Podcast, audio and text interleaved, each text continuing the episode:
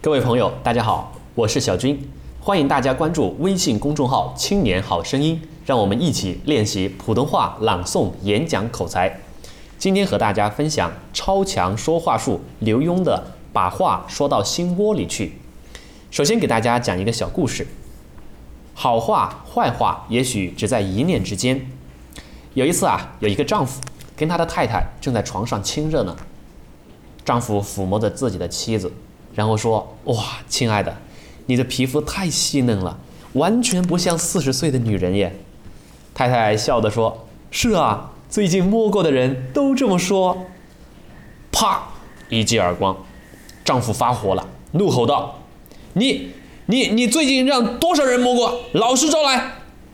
太太捂着脸，哭着喊。大大家都是这么说的呀，每个护肤中心的小姐都这么说啊。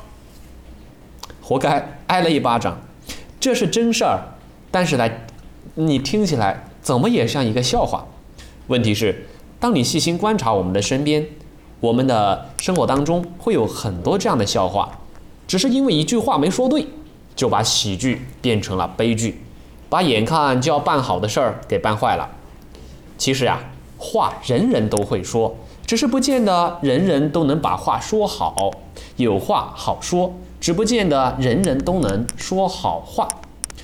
不说好话的道理很简单，因为他没有多想一想啊，因为他没有去琢磨说话的艺术啊。再举个例子吧，曾经刘墉在美国的时候啊，他有个朋友，在他新居的后院，他想搭建一间工具房。于是呢，就去建材超市里面买了很多现成的材料，再想自己把它拼装起来，专门用来放剪子呐、铲子、锄头这些工具。可是啊，他这朋友正在兴高采烈的拼装到一半的时候，他的邻居竟然隔着墙大声的喊：“喂，你乱盖房子是违法的！”我这朋友气急了，跑到政府的监管处去问，得到的答案是。盖十乘以十以内的呢是合法的，只有超过了十乘以十的规模，这就是不合法了。他回去用尺子量了自己买的工具屋，是十尺乘以十二尺的，多了两尺。于是他拿去锯掉两尺，换成了合法的尺寸。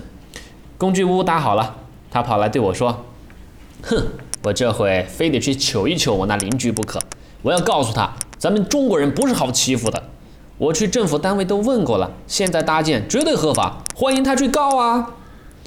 我好气的劝道：“哎呀，何必这么说呢？您何不换个方式想想？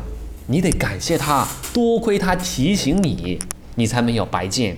你想啊，如果你去求他，那以后邻居都做不成了。”朋友想了想，觉得有道理，于是跑去照办了。结果呢？非但没有得罪邻居，最后啊，他俩还交上了好朋友呢。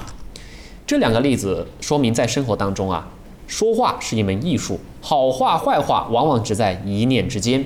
好了，今天分享到这里，感谢大家，欢迎关注微信公众号“青年好声音”，我们一起每天练习普通话，练习朗诵，提升演讲口才。